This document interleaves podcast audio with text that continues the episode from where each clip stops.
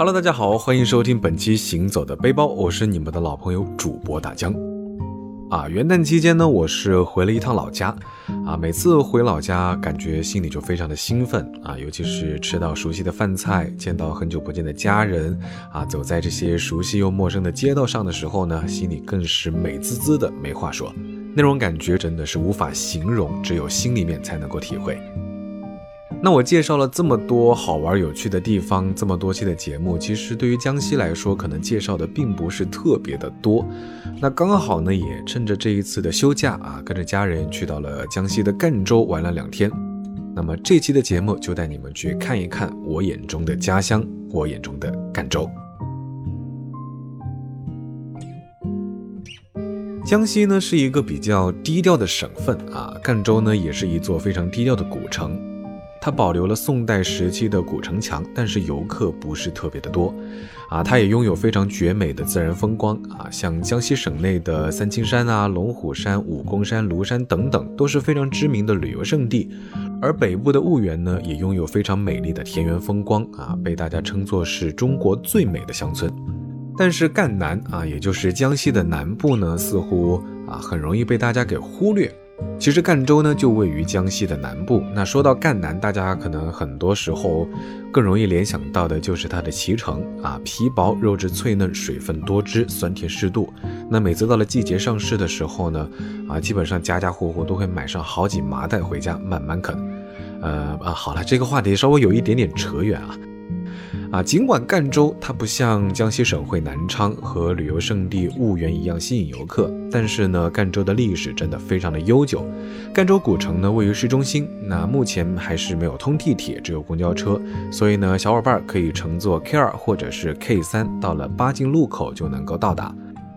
那它里面呢还存在着许许多多的古迹。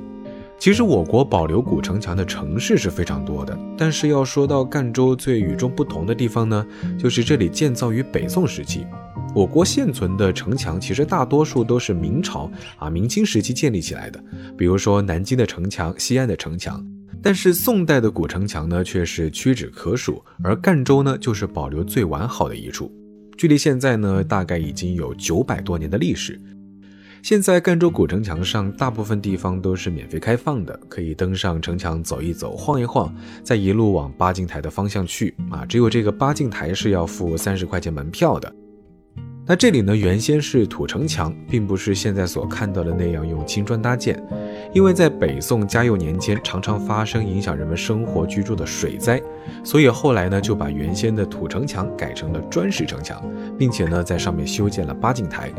曾经苏东坡被贬官到岭南的时候，就路过赣州啊，也上到了这里的八景台游览过，还在这里呢吟诗作曲了一番。说不定呢，他就是看到了这里里外外的城墙风景啊，触景生情以后，就有源源不断的灵感产生。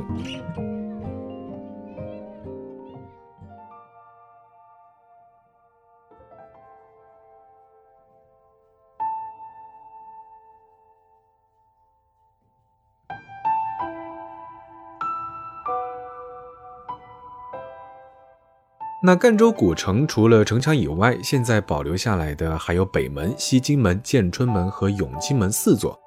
啊，其实可以先去玉姑台历史街区走一走，摸一摸历史所遗留下来的古老遗迹。再从建春门走出去，可以看到那一座浮桥啊，现在是仍在使用。这座浮桥依靠着江面上的小船支撑，总共大概有一百多只小船拼接而成，每三只为一组。先是用缆绳把它们连接起来。然后呢，用钢缆、铁锚固定在江面上，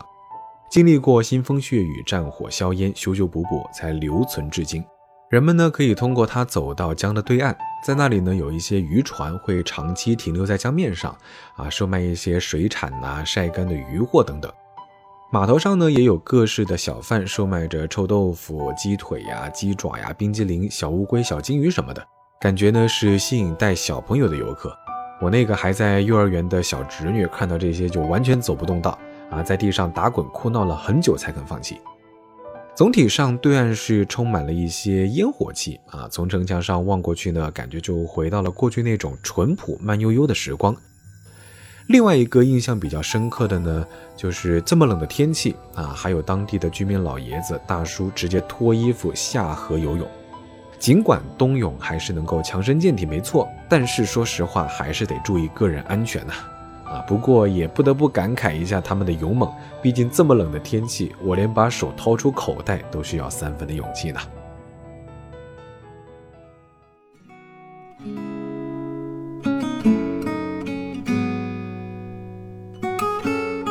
那除了逛一逛这个老城区，其实还可以去不远处啊，开车差不多三十分钟就能够到达的通天岩风景区。它呢被称为江南第一石窟，至今呢还保留着从唐朝到宋代的石龛佛像三百五十九尊，以及摩崖题刻一百二十八品。啊，作为景区来说，这里算是一个很老很老的地方了，因为我小的时候就跟爸妈去过一次。周末的时候呢，来这里爬爬山、逛逛森林步道、看看石窟。那以前说实话，对这里的印象就是陡峭的阶梯啊，爬坡的时候有的时候还会累到手脚并用。但是这次再去游玩的时候呢，嗯，好像竟然没有感觉到像记忆中的那样的大。走走停停一圈下来，大概两个小时左右就逛完了。以前不懂事的时候呢，啊，看着石头上的佛像还感觉有一点点吓人。后来呢，才知道这里是佛徒们的参拜圣地。但是随着更多的景区开发，这里的整体基础设施相比下来就显得比较老旧了，来这里参观的人也慢慢变少，所以这个六十块钱的门票呢，会显得略微有一些些不值。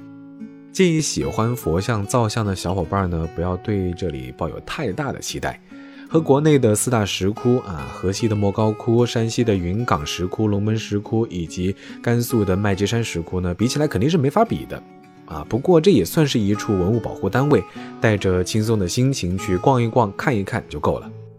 其实如果来游玩的话呢，如果要去古城墙晃一晃，可以在傍晚的时候去，这样呢晚上还可以看到一些夜景。我就是先去了古城墙，再去的通天岩，所以呢，啊，美丽的夜色没有看到，多少有一点点可惜。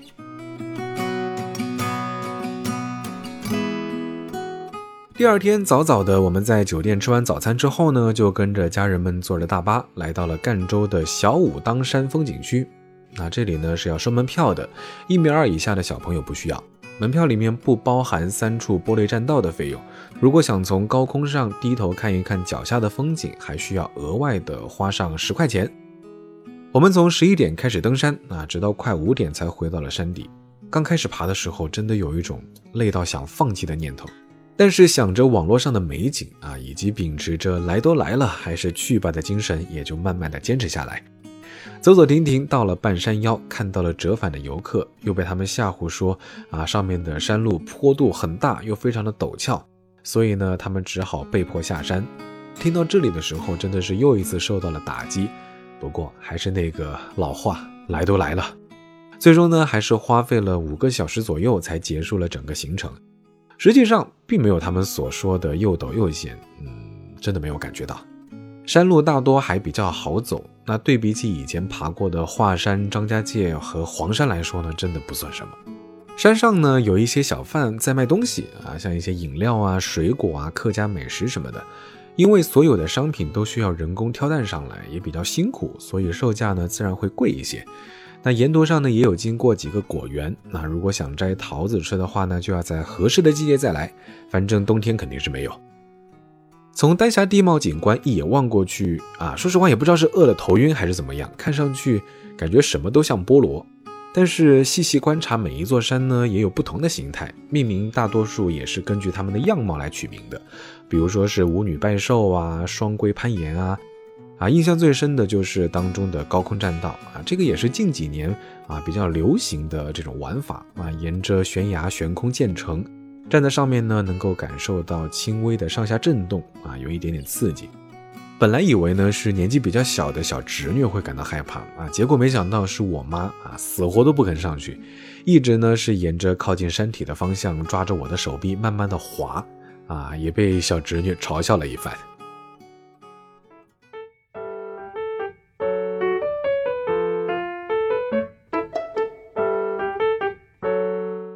那其实赣州能玩的景点不是特别的多啊，反倒是特色的小吃啊，让我这个吃货留下了非常深刻的印象。啊。但是呢，其实你去那儿的话，并不是每一种都能够吃到啊，所以也建议挑选几个比较重要、有特色的尝一尝就够了。比如说艾米果啊，有长条形的、半圆形的、饼状的，那几种形状的粘糕呢，都叫这个名字。馅的话呢，就是酸菜瘦肉或者是萝卜瘦肉啊，看个人的口味选择。啊，个人还是觉得浅绿色长条形的比深绿色的要好吃一些，皮呢也更薄一些。那宁都肉丸啊，也是可以尝一下的小吃之一，推荐指数大概五颗星吧。那这家呢是一位阿姨蹬着个三轮车在城区里面到处转悠啊，所以想吃的话呢，还得看能不能遇上啊，一切随缘。锅里的肉丸呢有大有小，十块钱一碗，配上热腾腾的汤，饱腹感还是比较强的。那在这里呢，也是强烈推荐，一定要加上他们的酸萝卜和辣椒啊，真的是好吃到我只顾着吃，忘记拍照纪念一下了。另外一个路边卖的萝卜饺也是不错的啊，看起来有一点点像广式的水晶饺，平平无奇，但是吃起来非常的有口感。内馅呢是萝卜和鱼肉包成的，蘸上一点点酱油，然后还有葱姜蒜搭配的酱汁，非常的过瘾。酒足饭饱之后呢，也可以带一点回家慢慢的享用。啊，剩下的像南安的板鸭呀、兴国的灰鹅、百禽腊鹅啊，等等等等，当然还有我们念念不忘的赣南脐橙，都是非常不错的选择。以上呢，其实差不多就是赣州的这一趟行程啊。尽管去到的地方不是特别多，但是能有这样的一个机会，带着爸爸妈妈出门走一走、逛一逛，还是比较难得的。其实无论去到哪里啊，不管是出门玩，还是到周围的小公园晃一晃。能牵着父母的手，听着他们在耳边说一说家长里短啊，陪在他们的身边就已经很满足了。所以呢，在这里呢，大家也想说两句啊，赚钱再重要，也要多回家陪一陪父母，毕竟时间不等人。那么接下来的春节也是一个非常好的陪伴家人的时刻，你们有计划好去哪里玩吗？欢迎留言告诉我，我是大江，你们的老朋友，也感谢大家收听本期行走的背包，欢迎大家关注我的微博，谦大江，谦虚的谦。我们下期节目再见喽，拜了个拜。